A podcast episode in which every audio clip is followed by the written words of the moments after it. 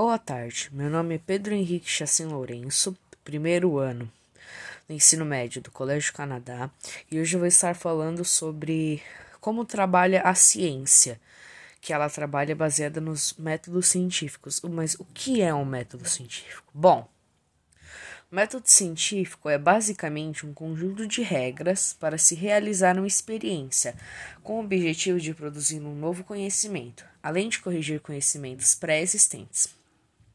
Essas regras são necessárias justamente para coibir a subjetividade, direcionando a pesquisa para a produção de conhecimentos válidos, em suma, científicos.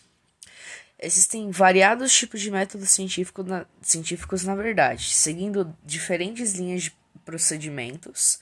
Então, o pesquisador pode tomar diferentes caminhos para realizar um trabalho verdadeiramente preciso, como experimental.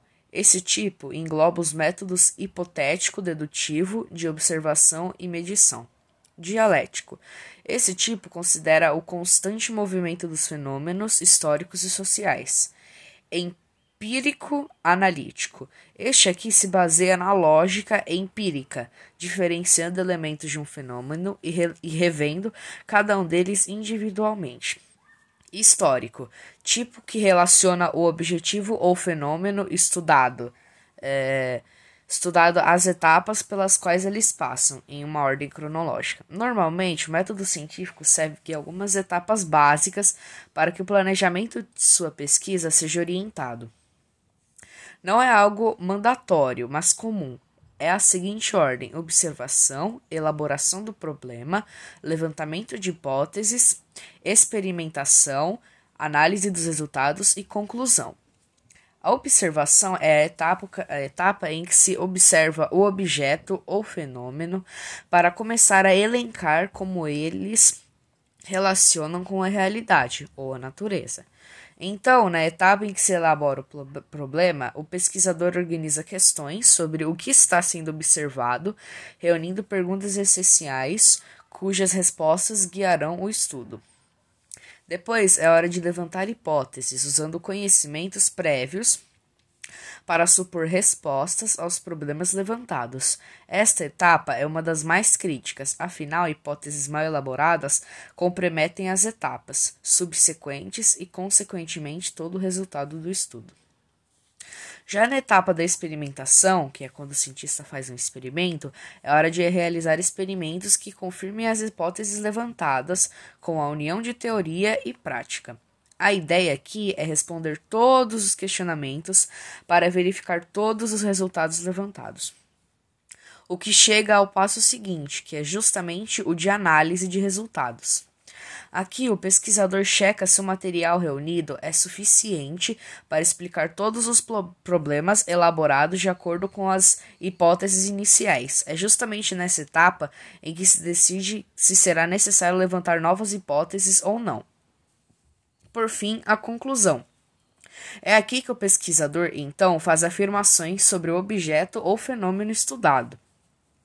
Tudo embasado pelo progresso das etapas anteriores e sua coerência. As afirmações em questão são os que se chama de teorias. Então, somente quando as diferentes hipóteses e experimentos são feitos, feitos no estudo trouxeram sempre o mesmo resultado, é que as teorias pod poderão ser consideradas como leis, cientificamente falando. O método científico não necessariamente deve apresentar etapas descritas, deve apresentar as etapas escritas anteriormente. Um cientista possui toda a liberdade de lidar com o método científico de forma que lhe convém.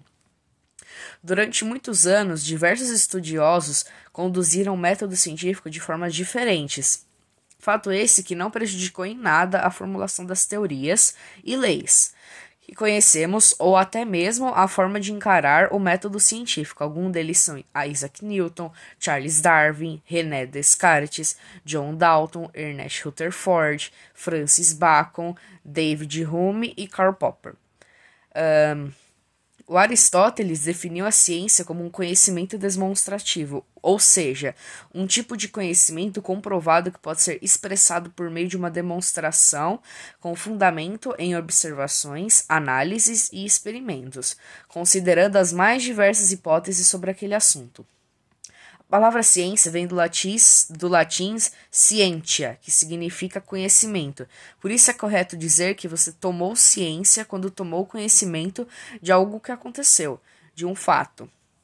No sentido mais específico da palavra, a ciência é aquele tipo de conhecimento que busca compreender verdades ou leis naturais para explicar o funcionamento das coisas e do universo em geral.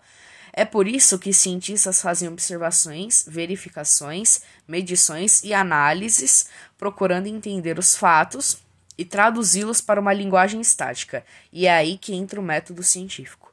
Muito obrigado pela sua atenção.